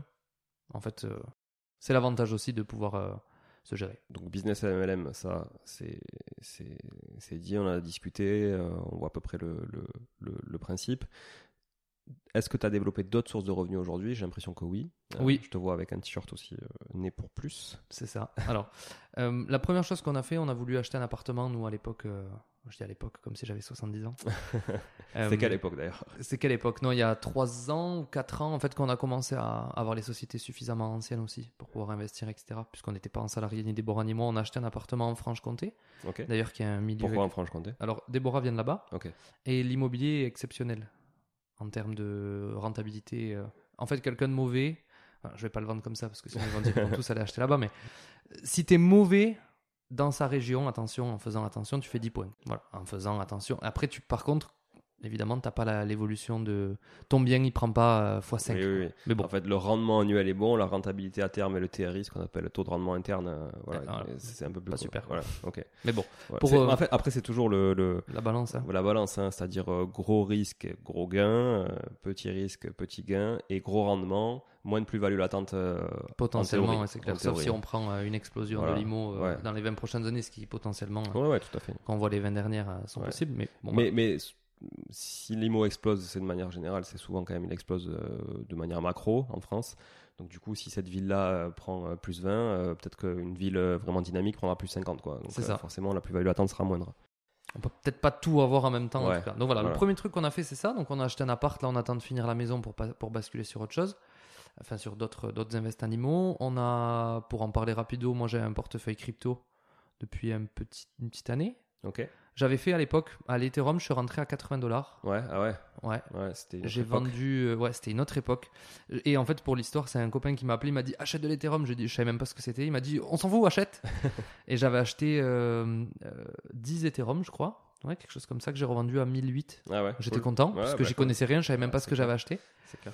Euh, que j'ai revendu, ouais, bon, je sais plus combien, mais bon, peu importe. J'avais gagné pas mal d'argent à l'époque. Et je m'étais juré de ne jamais refaire de crypto puisque j'avais fait un coup sans savoir comment. Ouais. le bitcoin a explosé. Ça m'a mis les nerfs. Puisque forcément, je me suis dit, putain, j'aurais pu être dans la, dans la machine. Puisque à l'époque, pour aller plus loin, pour reparler juste rapido de Margot Klein, elle m'avait conseillé d'acheter du bitcoin à l'époque où il était à 200 dollars. Hmm. Elle m'a dit, achète-en 10, je te jure, ça va exploser. Et j'étais un petit con, désolé de lire comme ça, mais j'avais jamais lu. Et je dis, qu'est-ce qu'elle veut, elle, avec ses bitcoins? Mais euh, on, on fait un petit coucou d'ailleurs à Margot Klein. euh, Je sais pas si elle nous écoutera, mais je la taguerai, euh, je la taguerai sur LinkedIn notamment parce que je sais qu'elle y est active aussi. Et euh, donc euh, merci Margot pour tes bons conseils euh, que, Paul 10 n'a- ans. que Paul n'a pas suivi. que je n'ai pas suivi il y a 10 ans. Mais du coup, bon, bref. Et, et en fait, quand ça a pété en 2021, là, fort, je me suis dit, écoute, la prochaine fois, je serai dedans. Donc, j'ai développé un portefeuille crypto de mon côté qui se développera tranquillement et qui attendra tranquillement le prochain bull. Donc, ça, c'est un petit truc à part. Et j'ai développé une. Alors, nous, on, on a de la, de la rémunération via les réseaux aussi, puisqu'on est très actif sur les réseaux. On travaille avec une agence sur l'île qui s'occupe de tout ça, donc qui développe une très belle source de revenus Ouais, aussi. tu peux nous en parler ça d'ailleurs parce que c'est intéressant de savoir euh, les gens peut-être euh, qui nous écoutent connaissent pas forcément le, le fonctionnement de l'influenceur Ouais. et comment il peut justement euh, monétiser tout ça. Alors, bah en plus, déjà, c'est hyper intéressant puisque ça permet de faire vraiment la bascule entre la télé-réalité et le monde de l'influence, le véritable monde de l'influence. Et je vais dire, nous, on est plutôt producteur de contenu que influenceur. Parce qu'influenceur, on l'associe plus à euh, voilà, télé-réalité Ouais, euh, ouais. compagnie, la mauvaise image, euh, le dropshipping. Je critique pas le dropshipping, attention, mais voilà. Nous, on a vraiment une agence donc, qui gère, euh, donc qui, qui s'occupe de traiter les mails, les demandes et ainsi de suite, et qui est une agence qui travaille pour les producteurs de contenu, justement, et pas pour les marques. Pourquoi? Parce qu'aujourd'hui, ça a énormément de valeur des réseaux sociaux, par exemple, comme Instagram, puisque c'est une communauté qui est ciblée, qui est qualifiée, qui est, qui- est active en plus. Donc, une publicité peut rapporter énormément à une marque. Et beaucoup de marques le savent et sous-payent énormément euh, du contenu. Si en plus, donc moi, le conseil juste que je peux donner en deux mots, c'est que si vous faites aujourd'hui du beau contenu, que vous êtes suivi et que vous le travaillez, ne sous-estimez pas la valeur que vous avez. J'ai vu des trucs, euh, des gens avec 70 000, 80 000, ab- 80 000 abonnés qui se font payer 100 euros pour une story ou 50 euros et qui sont hyper heureux. Et je peux le comprendre, c'est c'est trop bien. Tu te dis, euh, mais ne, ne, ne sous-estimez pas ça et rendez-vous compte aussi, puisqu'il y a toute un- une critique entre guillemets autour du fait de gagner beaucoup d'argent en monétisant son, sa visibilité. Parce qu'aujourd'hui, le travail de faire une story, quand elles sont payées, je sais pas moi, 600, 800, 1000 euros, on se dit, waouh, 1000 euros pour 15 secondes. En réalité, Oui. c'est 8 ans. Moi, par exemple, j'ai mis 8 ans, allez, 7 ans à développer mon compte Insta, à faire des stories tous les jours, des posts tous les jours, des retouches tous les jours, payé rien. Alors ça, ça me fait penser à deux choses. Le coût d'un spot télé, parce que c'est aussi 20 secondes d'un spot télé, mais bon, quand on sait le nombre de jours que ça prend pour faire 20 secondes, moi euh, j'ai quand même bossé pas mal d'années dans le marketing, donc je peux te dire que je connais le sujet. C'est du taf, et puis t'as pas qu'une seule personne qui bosse dessus. Non. Toi aussi, peut-être sur tes vidéos, t'as un monteur, t'as un mec qui te fait, les- qui peut te prendre les rushs, t'as des trucs. Enfin, tu vois, tu peux aussi sous-traiter parce que tu peux pas tout faire tout seul, donc ça a un coût. Forcément, t'as une équipe. Et puis ça me fait penser euh, aussi à- aux gens qui disent que les agents immobiliers gagnent trop d'argent parce que euh, ont ouvert une porte et qu'ils ont pris 20 000 euros de com. Ouais, sauf qu'en fait avant ils ont ouvert 100 fois la porte à des gens qui leur ont fait perdre du temps. Et bah toi aussi tu vas payer, tu vas payer ça quoi. hein. Tu vas Bah, payer. tu payes de euh, tout, hein, t'es obligé. peut-être, hein. Voilà. Et puis en amont il y a tout le travail qui a été fait, la qualification, etc. C'est du temps. En fait, Tu tout le le monde temps. vend son temps. C'est comme ça. C'est complètement. C'est à combien tu valorises ton heure, ta journée de travail, etc. Et puis c'est ça qui fait le prix finalement. C'est ça. Euh, mais ok, donc une story, euh, une story à 80 euros, c'est sous-payé. Euh, ouais, Ouais, ça, Après, c'est- ça dépend, c'est toujours pareil, ça Non, dépend de la communauté, ouais, ça dépend de la visibilité, ça dépend de plein de choses. Mais le conseil que je donne, si c'est un métier qui vous plaît aujourd'hui de s'y mettre vraiment à fond dedans, donc ça demande, de, on va pas faire une formation Instagram maintenant, mais c'est un métier, je pense, qui peut avoir de l'avenir s'il est bien fait, comme beaucoup de choses aujourd'hui. Et aujourd'hui, surtout, si vous avez 100 ou 150 000 abonnés sur un, un réseau qualifié, je vais exagérer en disant ça, mais vous pouvez lancer n'importe quoi si vous n'êtes pas bête, ça marche. Oui, oui, oui, sur, le, sur le flux, euh, c'est sûr. Il y a du flux. Sur- Donc après, il faut ouais. savoir le diriger, il faut pas faire n'importe quoi avec les gens, c'est toujours pareil. Mais aujourd'hui, vous avez là un potentiel de, je sais pas moi, 200 000 personnes sur un compte qui vous suit avec euh, 60 000 personnes par jour sur vos stories. 60 000 personnes, c'est exceptionnel. Ouais, c'est ça le rapport, un- c'est à peu près un tiers, un, un tiers d'actifs euh, sur une un, journée. un bon rapport, c'est 30 points, ouais. Ouais, C'est un bon rapport. ouais 30 c'est, points. c'est, c'est ce que je constatais sur. Alors moi j'ai une toute petite communauté, mais elle est, elle est assez qualifiée, effectivement. euh, Je constatais, ouais, je suis à 40% à peu près. Ouais, de- ça. En fait, plus tu, plus tu montes, plus ce pourcentage réduit, puisqu'il y a des gens qui sont là depuis longtemps. Et puis il y a des gens qui sont plus du tout actifs. Il y a ouais, des gens qui sont plus du tout euh, actifs. Qui même plus le compte. Mais si tu arrives à garder sur un compte à 100 000 abonnés euh, du 30 points, c'est c'est très très très très beau. Ça vaut beaucoup d'argent. J'en suis très loin. Très loin. Il m'en manque 98 000. hein. Donc, Ouais, euh, voilà. Eh ben écoute, J'en suis très très loin. plus que. Mais des fois, c'est vrai que je me dis, c'est un peu rageant, hein, parce qu'en fait, bon, on est tous, euh, il y a toujours un petit côté d'ego hein, là-dedans, dans tout ça. euh, voilà, on Petit, reste- c'est gentil de dire le mot petit même. on reste des êtres humains, mais c'est vrai qu'il y a, il y a beaucoup, beaucoup d'ego dans tous ces réseaux sociaux. Et donc, on, on est tous souvent en train de se comparer, etc. C'est normal. Et moi, quand je vois des, effectivement des, des euh, influenceurs, entre guillemets, hein, de, de l'immobilier euh, qui ont 20, 30, 40 000 abonnés, euh, voire plus, et qui, franchement, partagent un contenu avec bourré de fautes d'orthographe, euh, où tu sais qu'en fait, c'est du contenu à destination de, De gens qui font pas d'IMO. Ouais, de gens qui font pas d'IMO, en fait, qui, qui, qui, qui traînent sur des réseaux pour prendre des infos, mais il n'y a pas, voilà, il y a, y a pas d'expérience quoi derrière, Non. tu vois. Et, et ça, c'est un peu rageant aussi quand, quand toi tu connais des gens euh, qui partagent vraiment de l'expérience, qui ont du vécu, tu sais que c'est des mecs qui ont 30, 40 apparts, qui font des opérations, qui ont, qui ont à peu près survolé tous les sujets dans l'IMO et qui vont avoir euh, 1500 personnes, tu vois, euh, ou 1000 personnes. Et, alors c'est ultra qualifié, hein, les gens sont super contents. Mais la valeur de ce contenu-là, Elle pourrait être euh, Bah ouais. mille fois plus exponentielle. Après, il faut quand même faire attention aux producteurs de contenu, enfin, aux pseudo-influenceurs de l'immobilier notamment ou dans d'autres métiers d'aujourd'hui. Il y a beaucoup, beaucoup, beaucoup, beaucoup de fake aussi. hum, hum. 20 000 abonnés et Oui, ça se trouve, il y a euh, 1000 comptes qualifiés ouais. dedans. Quoi. Ouais, ouais, bah tu, tu le vois d'ailleurs sur les vues, sur les réels ou sur les vues, sur des Les choses comme posts, ça. les stories, les machins. Ouais, ouais. Ça c'est a vrai. 30 000 abonnés, il y a vrai. 15 vues, il y a un bug dans l'histoire. Ouais. Mais bon, oui, je suis d'accord avec toi qu'aujourd'hui, c'est les, les rôles qui s'inversent. les gens très visibles sont pas forcément les meilleurs, que les meilleurs sont pas forcément les plus visibles. Bon voilà, faudra- le tri va peut-être se faire naturellement aussi, hein, mais c'est vrai que j'ai l'impression qu'il y a une naïveté tellement importante aussi de la part des gens qui consomment ce genre de contenu. C'est incroyable. Et il y a une Que- recherche tellement grande aussi de gens aujourd'hui qui veulent apprendre, savoir, découvrir. Enfin, il y a 20 ans de ça, tu vendais pas des formations comme tu les vends aujourd'hui. Aujourd'hui, tu as l'impression que tu vends une formation, tu mets juste un titre, il n'y a pas de contenu, tu la vends, tu vois? Ouais, ouais, c'est vrai. Parce que les gens sont en recherche de se dire comment il faut faire, comment il faut faire, comment il faut faire. c'est vrai. Je pense que le conseil qui vient avec les réseaux, je disais tout à l'heure de lancer-vous dedans, faites attention aussi à ce que vous achetez au niveau formation. Parce qu'aujourd'hui, il y a des formations exceptionnelles, des, je veux dire, des séminaires ou des, euh, des masterminds comme, c'est pas un mastermind que tu organises, mais j'appelle ça moi un mastermind sur une journée comme tu peux faire, où il va y avoir beaucoup de contenu ultra qualifié. Euh, mais il y a aussi, et il y a aussi plutôt beaucoup de contenu qu'on peut trouver sans avoir à payer 3 ou 4 000 euros pour euh, quelque chose de, d'infondé, quoi. Carrément. Et c'est ce que j'étais en train de me dire quand on parlait, tu vois, je me dis, mais moi je me fais chier à organiser un séminaire à 249 euros la journée, euh, où je vais y passer des jours à le préparer, je vais sacrifier toute ma journée, je vais me mettre à fond dessus, même le lendemain, etc. Enfin, je, je vais y être, quoi, Mhm. tu vois. Et, euh, et limité à 45 personnes, donc c'est pas là que je vais, c'est pas avec ça que je vais partir à Tahiti euh, la semaine d'après, tu vois. Peut-être euh, une journée. Voilà. Et voilà. Et, et je me dis, ouais, il y a des mecs, ils appuient sur un bouton et ils vendent des formations à 2500 euros qui n'ont aucune valeur, qui sont un enchaînement de slides PowerPoint qu'ils ont fait vite fait avec dans, Google. un, et- dans un train avec des fautes d'orthographe. quoi. C'est C'est sûr que c'est c'est ça. un truc de fou, quoi. Parce qu'aujourd'hui, tu as l'impression, je le dis à Déborah des fois, j'ai l'impression que plus tu fais des choses bien, moins tu, les, tu peux les vendre. Tu sais, c'est- il Ouais. y a un- un- une différence énorme où plus tu te donnes, tu as l'impression. C'est une impression, hein, c'est toujours pareil, c'est le- l'ego qui parle quand tu dis ça. Enfin, quand je dis ça d'ailleurs. Mais ouais, c'est Space. Et c'est vrai, c'est vrai qu'il n'y a pas forcément de relation entre la, la densité du contenu, alors la densité en termes de qualité et en termes de quantité, et euh, le prix euh, que, que les gens sont prêts à payer. quoi. C'est- L'avantage c'est- qu'il y a, c'est qu'après, au moins, toi, tu dors sur tes deux oreilles et tu sais que tu as proposé quelque chose d'ultra quali.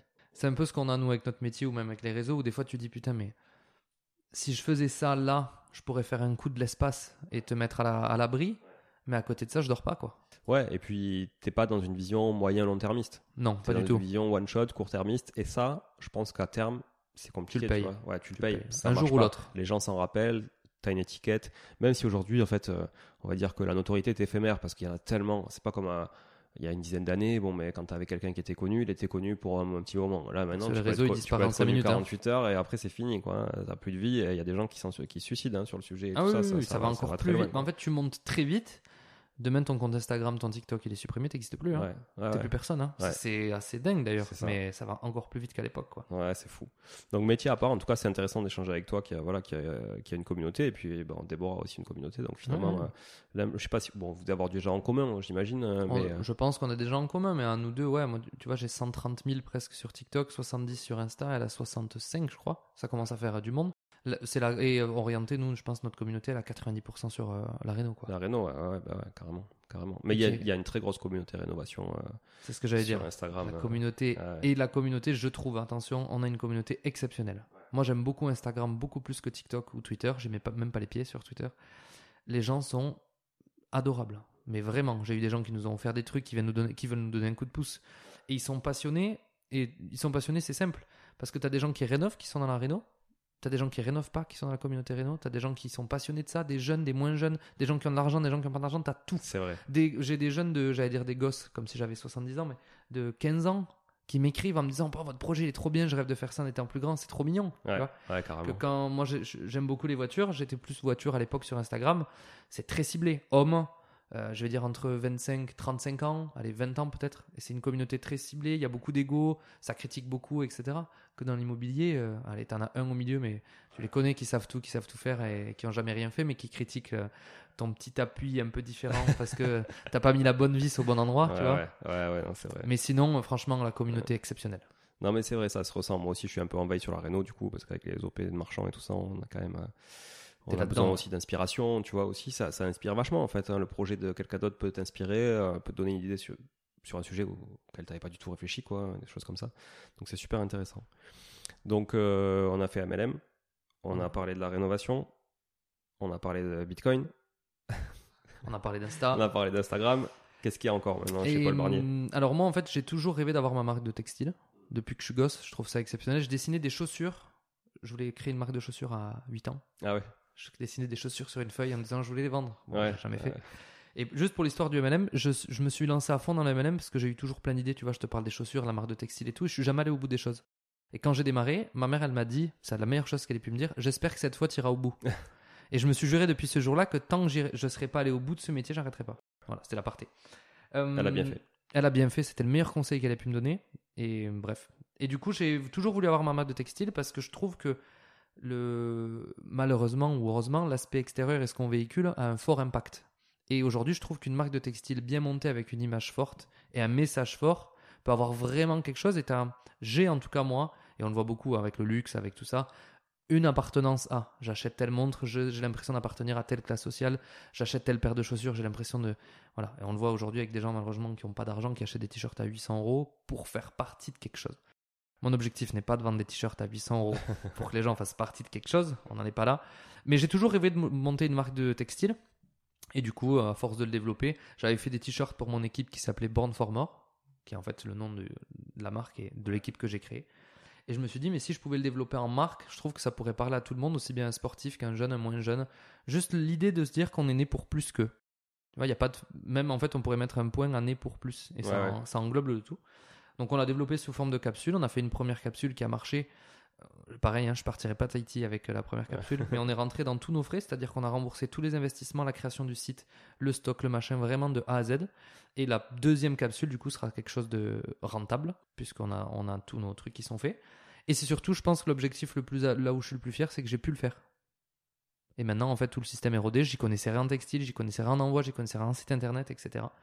Et je, je pense, en tout cas, j'ai la vision qu'on peut faire de, de très belles choses avec euh, cette marque. Et c'est ça qui est chouette, c'est tu as, toujours eu envie de ça. Là, tu t'es dit, ok, bah, j'ai peut-être euh, le réseau pour, l'envie pour, j'ai aussi peut-être plus la confiance en moi pour le faire. Euh, j'ai la communauté pour aussi. Ça aide Ouais, aussi, et juste pour l'aparté, ouais. on n'avait pas de. Parce que nous, on a explosé vraiment sur les réseaux à partir du mois de mars. Ah ouais. Vraiment. Et là, on- en fait, on l'a lancé avec une, une belle communauté, mais incomparable. Quoi. Et euh, pourquoi, pourquoi cette explosion, du coup, tu tu peux l'expliquer En fait, ouais, la Renault. On a attaqué Renault. la grange et on a explosé. Ah J'ai ouais. fait un réel qui a fait quasiment 5 millions de vues. Ah ouais? Ouais. Putain. bah Il y a une communauté énorme, mais en fait, l'avantage, on rebondit, mais ça fait 5 ans que je travaille sur Instagram à faire des posts, des stories pour notre job, des réels, etc. Donc en fait, quand on a eu la grange qui est arrivée, on connaissait tout déjà. On sait ce qui marche, on sait ce qui, on sait ce qui marche pas. Donc ça a été facile, façon de parler. J'ai mis les guillemets, mais vous le voyez pas sur le, sur le son. De, de faire un contenu qui marche parce qu'on sait faire des photos, on sait retoucher des photos, on savait faire des vidéos. Donc on a su, je pense en tout cas, mettre la grange en valeur au mieux possible. Puisqu'aujourd'hui, il y a des gens qui ont des projets exceptionnels. On les voit pas. Mais qui sont pas bons en- en- dans la forme, quoi. Et ouais, alors qu'ils ont des trucs, nous, on- je suis des gens, ils ont des projets 5 fois plus ouf que le nôtre. Le nôtre est quand même pas mal, Oui, oui. mais ils sont pas, ils sont pas publics. Donc, Ouais. euh, bon, bref. Et tu as un petit tips là justement pour euh, par exemple sur les réels parce que bon aujourd'hui le contenu euh, réel a pris beaucoup beaucoup de place. hein. Bon après Mm. c'est vrai qu'Instagram a pas mal copié quand même euh, Snapchat au début avec les stories. Ils veulent écraser TikTok, hein. Voilà, c'est leur technique. c'est hein. clair et franchement c'est de bonne guerre et moi je préfère rester là et avoir tout là que aller sur Snapchat pour les stories machin etc. Pareil. Voilà. Mais tu peux nous donner un petit tip sur euh, c'est quoi un réel qui marche? C'est un court, un long Premier, j'allais euh, dire déjà, acheter un iPhone. Ouais. Je ouais. me moque, mais parce que la qualité de la vidéo euh, quand on le filme, je me moque. Ça, c'était Tu sais que je facile. suis repassé sur iPhone. euh, J'étais à New York là en avril. Je suis allé à l'Apple Store à New York et du coup j'ai craqué. Mais ça faisait quelques années que j'étais repassé chez Huawei. J'étais super content Ah ouais? Parce que Huawei a quand même une belle qualité avec le. Leica de C'est vrai, mais les stories, ça va pas Et euh, ouais. Et du coup, et, et du coup, bah en fait, je suis repassé chez Apple parce que Huawei a giclé Google de tous euh, de tous ses OS. Donc du coup, je me suis dit bon bah tant pis, quitte à Tant plus être chez Google, je vais aller chez Apple. Donc je me moque hein, pour, pour l'Apple évidemment. Donc premier point donc de la vidéo filmée évidemment avec votre téléphone, jamais par Instagram, ça c'est le premier tips. Vous filmez vous-même avec votre téléphone, vous aurez la top qualité. Et montage avec un autre logiciel, je vous en donne un, c'est CapCut, c'est très bien. CapCut. CapCut c'est parfait pour faire des montages euh, vidéo. Et avant, euh, pour la pour la prise de rush, stabilisateur ou pas? Moi je stabiliserai. J'ai un stabilisateur mais j'ai pas le temps puisque c'est des rails au chantier, j'ai pas le temps d'eux. Si vous pouvez le faire, c'est beaucoup mieux. Si vous pouvez pas, ça marche. Et le mieux qui cartonne sur euh, Instagram, si on, si on parle de Renault, mais de façon générale, c'est de mettez de l'émotion. Notre réel qui a explosé, c'est un réel où on voit la signature, on est au début du projet, etc. Une musique émouvante dessus, c'est émotionnel, boum, ça Ouais. marche. Donc ouais, mon tip, c'est filmez-vous et mettez de l'émotionnel. Et la Ça longueur? marche. Celui-là, il faisait 45 secondes. Ouais, J'en ai fait de 15 secondes qui ont explosé. Euh, Ouais, il y a, parce pour le coup, il n'y a pas de règle. On en voit vraiment beaucoup de 3, 4, 5 secondes. euh, Il n'y a pas de règle. Il faut que, il faut que ça soit différent, je dirais, de ce qu'on voit. Et il y a aussi, je pense, pour le coup, la chance du, Bon. de l'algorithme, aussi, qui, te, mais qui te pousse un peu au bon moment. Ici, il te pousse au bon moment. euh, par exemple, j'ai des réels qui ont. Je les poste sur TikTok et sur Insta maintenant. Des fois, tu, je poste sur TikTok, il explose. J'en ai fait un, il a fait peut-être 2 millions de vues en 24 heures. Sur Insta, il en a fait 20 000. Et poster au même moment, au même endroit, etc. Donc, faites, en faites du contenu, envoyez du contenu à fond. Et nous, des réels, tu vois, il y en a qui ont pété maintenant, mais on en a fait peut-être 150 qui ont jamais marché. Donc, Eh euh, oui, ouais. Bon, ok, intéressant en tout cas. Mais émotion. Intéressant. Après, c'est la clé, hein. Émotion, ouais, bah, non, mais c'est clair. De toute façon, on le voit euh, sur n'importe quel réseau. Moi, je suis très actif sur, euh, sur LinkedIn. hein. D'ailleurs, j'ai une plus grosse communauté sur LinkedIn que sur Instagram. De mon background euh, pro aussi et business. Mais euh, du coup, dès que je mets une photo où il y a ma tronche, en fait, ça, ça n'a- où, je parle vraiment d'un truc de moi, de l'expérience, etc. Mais ça, c'est sans commune mesure avec un truc où tu as juste une image euh, lambda et où tu parles d'un- sujet qui n'est pas toi, en fait. Parce que les gens, ce qui les intéresse, c'est Toi. c'est toi. Il faut donner de la fou, hein. valeur. et Voilà. toi. Mais c'est pas facile de se mettre. euh, J'en discutais l'autre fois avec d'autres investisseurs qui sont plutôt à l'aise à faire ça. Euh, c'est pas facile de se mettre face caméra et de. Tu vois. Mais il y, a y des gens qui pensent que c'est inné chez quelqu'un. C'est jamais. hein. Ouais, la première fois, on a, personne. on a l'air bête. Moi, mon premier story Snapchat, c'était affreux.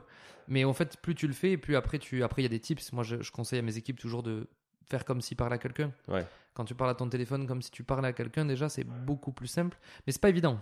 C'est pas évident de se mettre en avant et de.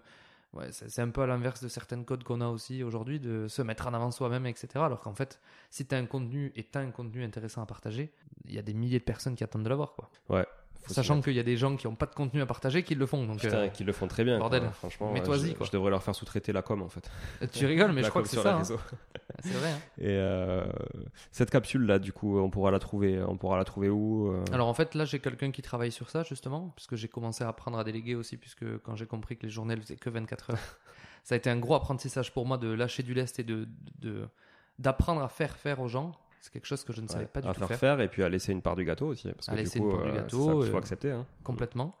Et hum, après, ça sera directement, bah, on va le communiquer sur nos réseaux sociaux et sur le site nepourplus.com euh, classique, euh, la capsule, elle sortira. On- je pense qu'on va modifier un petit peu le format de capsule, puisque c'est une organisation différente. Et moi, à terme, en fait, j'aimerais vraiment avoir un e-shop. euh, mon objectif, c'est d'avoir un e-shop avec des modèles qui sortent régulièrement, si tu veux, mais qui soient alimentés tout le temps, avec des envois tout le temps, etc. La capsule était très simple, puisque ça me permettait de travailler sur une semaine à fond, gérer tous les envois, gérer toutes les commandes Ouais. et compagnie. Que aujourd'hui moi à terme en fait si tu veux c'est vraiment d'avoir un e-shop qui, for- qui fonctionne avec une équipe qui travaille et qui, est per- qui peut envoyer toutes les 24 heures des colis sans problème. Ouais, ok. Chouette. à terme c'est ça. Ouais, donc c'est vraiment euh, je fonctionne beaucoup à l'aspect plaisir. J'aime- moi j'aime l'argent. J'ai pas peur de le dire mais euh, j'ai besoin de faire quelque chose dans lequel je suis à l'aise et qui me plaît. Euh, il y a plein de façons aujourd'hui autant toi que moi on en connaît plein pour faire beaucoup d'argent très vite. Mais si euh, pour moi c'est pas dans mes valeurs euh, je suis issu d'un milieu où j'avais pas d'argent à la base si demain j'en ai pas il y a aucun problème quoi Ouais, ouais. s'il faut Ouais, je- repartir on je- repart à zéro Je partage, euh, je partage carrément euh, tout ce que tu dis, Paul, parce que je me suis- je fais la réflexion souvent quand je suis en train de faire un truc qui me plaît pas du tout, mais qui me rémunère beaucoup. Je me dis, mais putain, mais en fait, euh, la rémunération, c'est pas du tout le sujet, c'est pas du tout le moteur. D'ailleurs, j'ai quitté récemment des, postes salariés où j'étais très bien, très bien rémunéré et où on m'a proposé des opportunités que j'ai refusées aussi parce que parce que c'était pas dans mon ADN en fait et que je trouvais pas d'épanouissement là-dedans. Et alors oui, j'apportais de la valeur hein, certainement euh, à la boîte, euh, sûrement même si c'est pour ça que je t'ai sollicité, mais pff, voilà quoi. Quand tu prends pas de plaisir, euh, déjà t'es moins bon que quand t'en prends, euh, quel que soit le sujet. Puis si c'est pas la passion qui t'anime ou si t'as pas de moteur, quoi, franchement c'est dur. Il y a des gens qui ont la passion de l'argent où ça les booste à fond de faire. hein. Je sais que moi j'ai besoin d'avoir la notion plaisir vraiment. C'est une valeur qui est très importante, plaisir et, et liberté pour moi. Où si je me lance dans quelque chose et que ça me passionne, je vais me donner à 3000. Ouais, ouais, c'est exactement ça. Et je vais surtout être capable de travailler très longtemps avant que les résultats arrivent sans aucun problème. Et en parlant de passion, euh, on a parlé d'un garage de 150 mètres carrés tout à l'heure. Ouais, malheureusement. Voilà. Malheureusement, Donc, je suis euh, passionné de voiture depuis que je suis petit et je vais pousser. Je suis passionné de tout ce qui a un moteur en fait. Même une tronçonneuse, ça me plaît. Ah ouais. Pour te dire, je Ah suis ouais. à ce point-là. ouais. T'as pas trop d'arbres là autour de chez toi. là. Et j'en ai un. Ouais. Donc je vais rien, je vais rien couper. Je vais pas le couper, tu vois. J'en ai qu'un, sinon je vais me faire engueuler. Non, mais je plaisante. Mais en fait, depuis petit, je suis passionné de tout ce qui a un moteur. Et hum, donc passionné de voiture depuis petit. J'ai fait de la compétition moto pendant 5 ans, avant mes 18 ans. Et, euh, et en fait, l'anecdote, elle est cool, mais peu de gens la connaissent, donc je te la raconte. Le premier déclic que j'ai eu euh, d'entrepreneur, entre guillemets, où me dire je peux changer ma vie, etc. J'avais 13 ou 14 ans, on était au circuit, avec mes parents on allait tout le temps au circuit d'Albi, voir les courses de camions, etc. Et en fait, j'ai vu deux Porsche GT3 RS orange passer avec un, avec un conduite accompagnée derrière. Ah ouais. Et j'avais 13 ou 14 ans à cette époque et je me suis dit, mais comment il peut y avoir autant de différences entre certaines personnes et certains cadres de vie, tu vois? Et je me suis dit, si eux, ils peuvent, ils peuvent le faire, bah, moi aussi. Et ça a été mon premier déclic. Donc, je suis passionné de voiture depuis toujours. Je déteste conduire. Ah ouais? Aussi, aussi, ouais, aussi bizarrement qu'on le croit. Conduire pour aller à un point A, un point B, jamais. Je déteste ça. Ah ouais. je rêve d'avoir un chauffeur qui m'amène vraiment. Je déteste. Par contre, aller me promener, aller me balader, oui. Donc aujourd'hui, avec Déborah, par exemple, on se fait la guerre à qui va conduire pour aller euh, au CrossFit, par exemple. Ah ou un ouais. truc comme ça. Ouais, ouais, c'est Ah ouais. c'est quelque chose. Mais par contre, je suis passionné de voiture, mais je le vois vraiment un peu comme un, plus un objet d'art. J'aime avoir ma voiture au garage, nettoyée, propre. Et j'ai même pas envie d'aller la conduire. C'est bizarre, hein, comme. euh, Ouais, comme mais je comprends. En plus, tu la salis quand tu la sors, c'est chiant. clair, c'est pourri, la laver après. Mais c'est vraiment, c'est space. Il y a plein de gens qui disent Mais t'es passionné de voiture, t'aimes pas conduire? Ouais, j'aime, je, je démarre, je- j'entends le bruit, je suis. Voilà, c'est Ouais. un bijou. Et je suis passionné de ça. Et mon, mon rêve, et la grande, justement, c'est le but. On, fait, on a prévu tout un système d'éclairage et compagnie. C'est d'y mettre des belles voitures à l'intérieur. ouais. Je pourrais venir euh, garer une voiture chez toi, du coup Tu ou- pourras venir récupérer une Ouais, voiture, je te ferai un conciergerie euh, sans problème. Parce que c'est toujours. euh, Tu sais que j'irai pas conduire avec, quand donc t'hab- déjà. Ouais, voilà, c'est bien, c'est bien. Mais euh, quand tu habites en ville, c'est vrai que c'est toujours la, la problématique en fait, euh, de où tu mets ta bagnole. Et surtout dans notre beau pays euh, plein de jalousie. Et de... En fait, il- Voilà. tu es mieux vu aujourd'hui si tu réussis pas que si tu réussis. Donc Ouais. euh, c'est quand même Ouais, assez ouais. bizarre.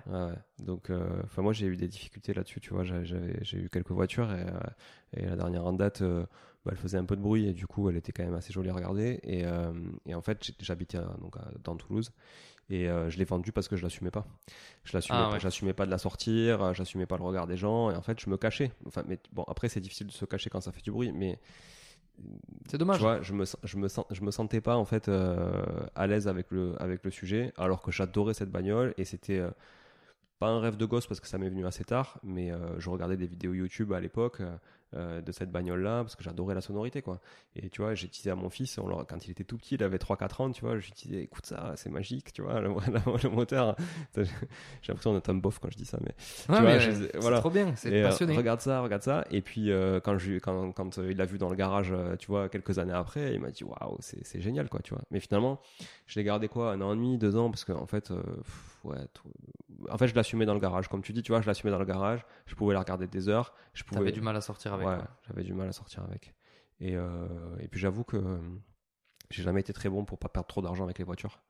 Donc je sais pas si tu arrives à t'en sortir, mais euh, Franchement, pas vraiment. Alors ça dépend. En fait, j'ai toujours gagné de l'argent sur toutes les voitures que j'ai achetées jusqu'à la dernière en date où là j'ai perdu de l'argent parce que j'ai vendu juste en plus au moment où l'occasion a explosé. Donc Ouais. là, s'il fallait la vendre, c'était maintenant. ouais.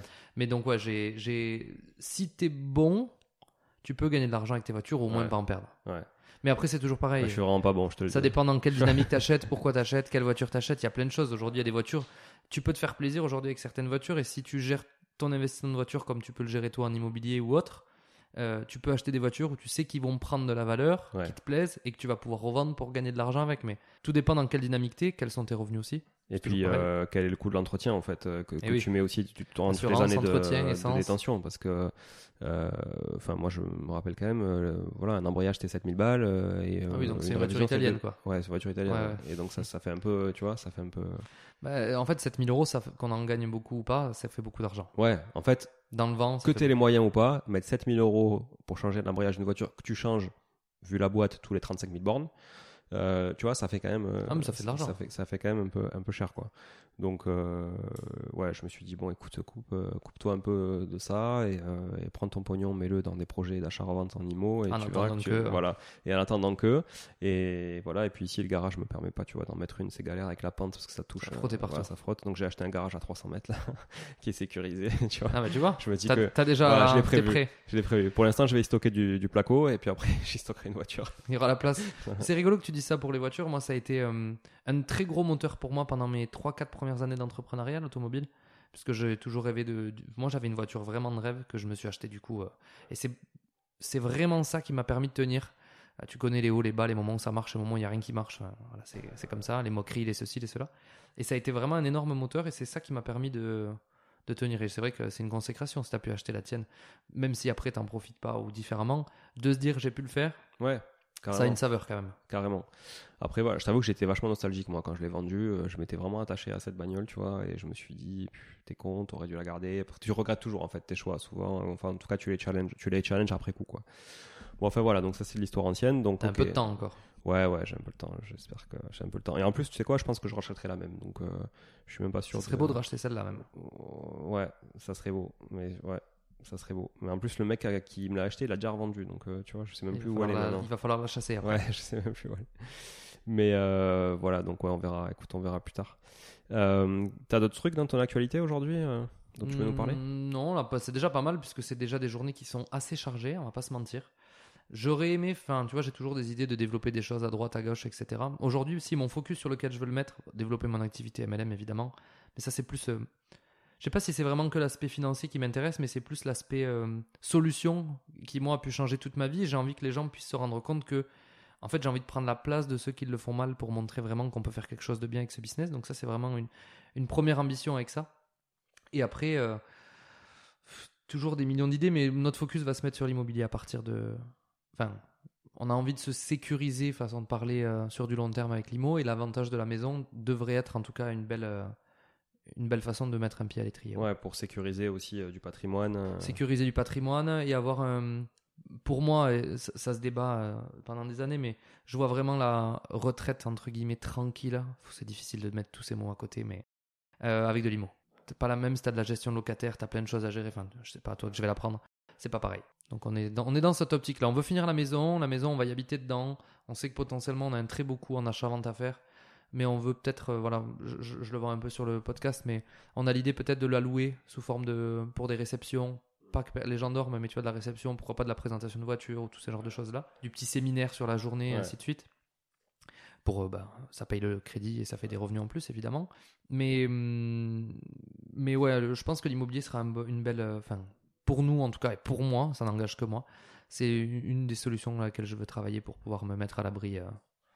Et mettre à l'abri mes enfants que j'ai pas encore, mais si je peux léguer un patrimoine de quelques milliers ou millions d'euros à mes enfants, autant en profiter quoi. Je pense qu'aujourd'hui, c'est effectivement euh, le levier patrimonial de base en fait que chaque investisseur devrait avoir. Après, euh, moi c'est ça qui m'a permis aussi d'être là où j'en suis aujourd'hui, hein, parce que je, c'est, le seul truc qui te permet aussi de partir de zéro et d'arriver quelque part quoi.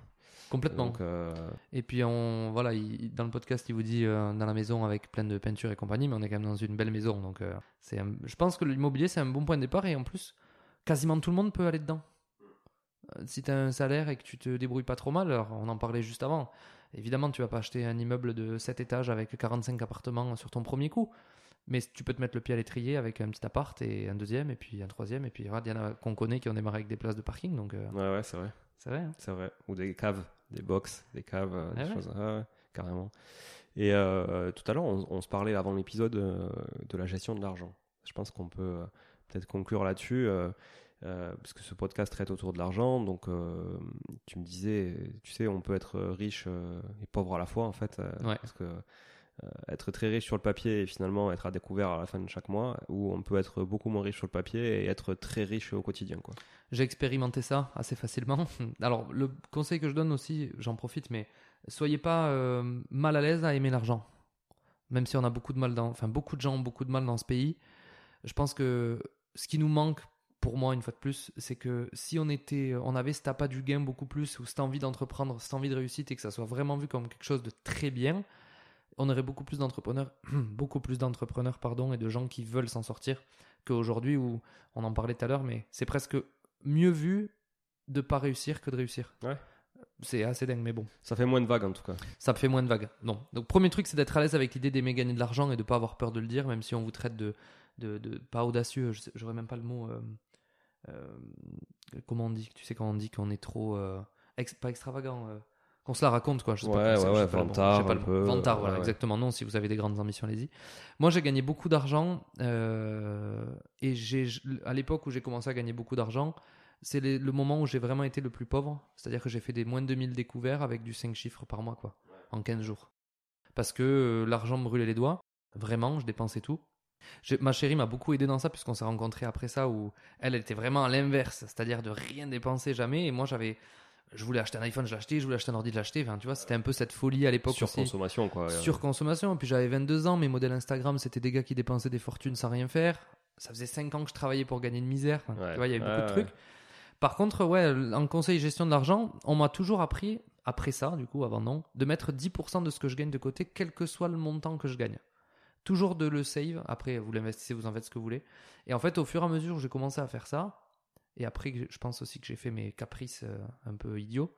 Euh, bah, le fait de mettre de l'argent de côté, de l'investir, que ce soit dans l'immobilier, dans de la crypto ou dans des projets, dans, de la formation, peu importe dans quoi, et d'avoir un pécule de côté ou placé ou peu importe, ça amène une richesse qui est incomparable.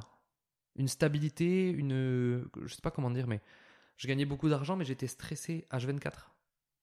Quand tu gagnes de l'argent mais que tu peux pas payer en carte, c'est quand même euh, dingue.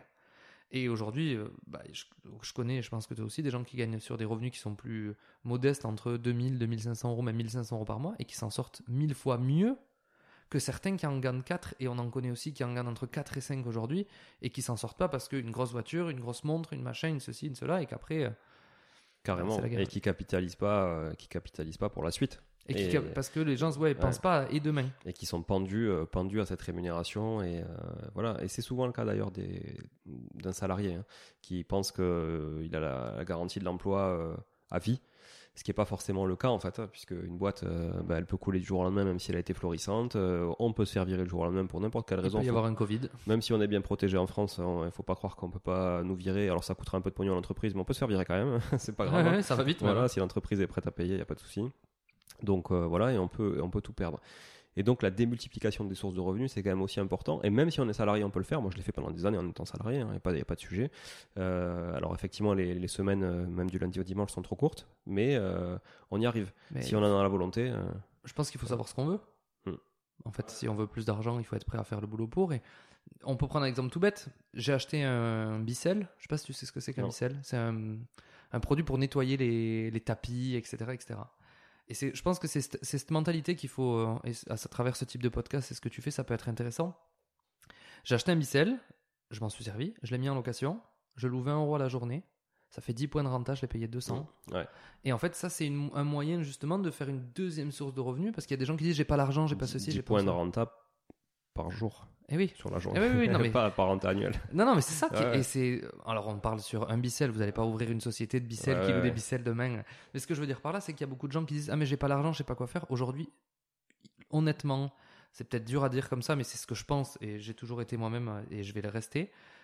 Si on veut faire de l'argent, il y a moyen d'en faire. Et je dis vraiment, si aujourd'hui quelqu'un ne fait pas d'argent, c'est qu'il veut pas vraiment le faire. Ouais, je suis d'accord. Je suis d'accord. on parle pas, on va pas être millionnaire en louant des bicelles, mais j'en parlais même avec euh, une amie qu'on a en commun. euh, sa voiture, elle s'en sert pas, elle la loue.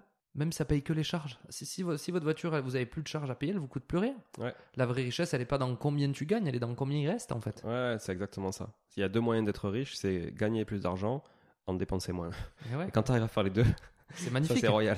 C'est magnifique. Là, le mais gap, il est important. il faut réfléchir tout ce que vous avez autour de vous, euh, même euh, avec Vinted, avec plein de choses. Il y a plein de façons aujourd'hui de faire de l'argent et surtout de créer des actifs sans forcément au démarrage se lancer dans un actif à quelque chose à 2, 3, 400 000 euros. Euh, je- bah, un bicelle à 200 euros, déjà, vous pouvez faire 20 euros à la journée. C'est exceptionnel. Ouais, ouais, ça demande un peu de temps d'organisation et tout, mais si on le démultiplie, potentiellement, ça peut être Et, intéressant. et la partie investissement, et ça c'est ton, ton dada à 100%, mais ça veut dire que c'est sans que vous y travaillez dedans. C'est exceptionnel. Le bicelle, c'est pas moi qui vais nettoyer tous les jours. J'aurais pu le louer, mais je le loue, j'y vais pas, et le soir je le récupère, je gagne mes 20 euros. Ouais. On pourrait dire 20 euros, euh, oui, mais t'es pas à 20 euros près. Moi je dis, on est tous, 1 euro c'est 1 euro, c'est ma règle. Ouais, ouais. T'es auvergnat, non T'es pas auvergnat Non, pourtant on pourrait croire, on pourrait croire. Non, non, mais je pense que hum, si on peut gagner 20 euros, t'en es Non, prêt. mais t'as as raison, t'as raison. Il y, a plein de, il y a plein de sujets au quotidien. Si vous regardez là, autour de vous, que vous soyez dans votre voiture, au bureau, à la salle de sport, etc., il y a plein de moyens de faire de l'argent avec soit les, gens- les gens qui sont autour de vous, soit avec les objets qui sont autour de vous, ou l'environnement, en tout cas, qui vous entoure, quoi. Ça, c'est clair. C'est exceptionnel. Il faut ouvrir les yeux et je pense être prêt à. C'est ça aussi. Et faire des choses un peu différentes. On m'a dit, oh, pourquoi tu loues ton bicelle euh, de machin, tu pourrais le Bah, je pourrais le prêter, oui, mais je vais pas le prêter. Évidemment, mes voisins, ils l'ont eu, je Oui, leur ai pas dit 20 euros. C'est 20 euros, merci. C'était 25. non, je plaisante. Je leur ai prêté, mais je pense qu'il faut être ouvert. Et aujourd'hui, il y a de quoi faire de très belles choses. Et avec des petites sommes, 20 euros par jour, vous imaginez, ça fait soit 600 euros par mois. Hein. Ça fait deux bicelles. Alors, on peut pousser le truc, on en rachète deux et. Trois même, ça fait trois même. T'imagines? 200 Non, c'est exceptionnel. Mais Ouais. non, voilà. Vous avez compris l'idée. ouais. Non, bah ok. Bon, merci en tout cas, Paul, pour tous ces échanges. C'était super enrichissant. Moi, j'ai retenu un truc quand même, c'est que du coup, en juin, je pourrais faire un séminaire chez toi, ça c'est cool. Ouais, je t'enverrai Voilà. le, le Tu papier. m'enverras les tarifs. Mais avec Mais, plaisir en euh, tout cas, ouais. C'est l'idée de la euh, maison aussi, de toute façon. Donc, euh, J'avais prévu d'en faire un avec un peu plus de, de personnes au mois de juin, parce qu'en juin, il fait tout le temps à peu près beau sur Toulouse, donc ça c'est cool. Mais non, non, chouette. Et puis à l'occasion, je passerai voir si le, chan- le chantier, si t'es d'accord. hein. Ça m'intéresse évidemment doublement. Avec grand plaisir, la maison est ouverte. Je te remercie à toi aussi pour l'invitation, puisque c'est cool de pouvoir partager et discuter. Moi, ça me fait plaisir déjà de pouvoir échanger. Je pense qu'on est assez sim- similaires sur ça. Mais aussi de pouvoir, euh, j'espère avoir pu amener l'image du marketing de réseau un peu différente de comme elle peut être, voie- euh, comme elle peut être vue, pardon. Euh, parce que c'est un métier qui est exceptionnel à partir du moment où il est bien fait. Et comme dans tous les métiers, on peut en faire du très bien ou du très mal. Il y a des gens qui font de l'immobilier de façon euh, Ouais. affreuse Ouais. et de façon d'autres très bonne. Donc, Dans euh, tous les secteurs d'activité, c'est le cas malheureusement, effectivement. Donc, faut bien faire le tri. En tout cas, si vous voulez des infos sur le MLM, euh, n'hésitez pas à suivre Paul, Paul Barnier sur Insta. Sur Ça. TikTok, c'est quoi du coup? Paul Barnier 31. Paul Barnier. Très 31, recherché. Ouais. 31 pour les Parisiens qui nous écoutent, c'est un, petit département. euh, Là où il y a toujours du soleil. Voilà, il y a toujours de la du chocolatine. Et un accent bizarre. Euh, chantant, qui paraît-il finit par des G. Toulousain, je sais pas. Ouais, je dis putain Ouais, ou deux fois, ouais, les- les gens, je pense. ouais, je sais pas, c'est bizarre. Quand j'ai vécu au Canada, c'est vrai qu'on, les gens qui imitaient mon accent, euh, j'ai trouvé bizarre. tu vois. C'est peut-être, c'est nous bizarre, tu crois du coup ou- Alors que c'est vrai qu'ils avaient un accent bizarre aussi. c'est clair. Donc voilà, bon en tout cas merci si vous voulez contacter Paul, donc c'est Paul Barnier, Euh, vous pouvez aller le suivre sur Insta évidemment, euh, parce qu'on n'a jamais assez d'abonnés pour suivre toutes ces histoires de rénovation.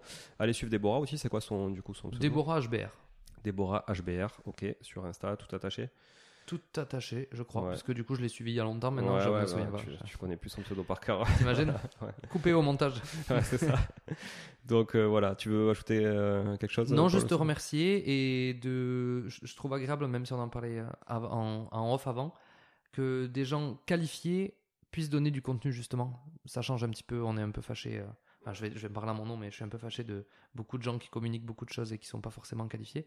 Et ça fait du bien d'avoir des gens qualifiés qui produisent du contenu. Et je parle pas pour moi du coup, parce que quand même pour toi. Donc merci pour l'invitation et merci pour euh, l'initiative. Et c'est en toute humilité que je dis ça. Et au plaisir évidemment à la Grange ou ailleurs. Bah, merci beaucoup Paul euh, pour tout ça. Donc euh, faites le boulot aussi de votre côté, les auditeurs. Il faut discuter euh, autour de vous du podcast, il faut le promouvoir sur les réseaux sociaux, il faut le partager les épisodes, il faut en parler, il faut nous taguer, n'hésitez pas.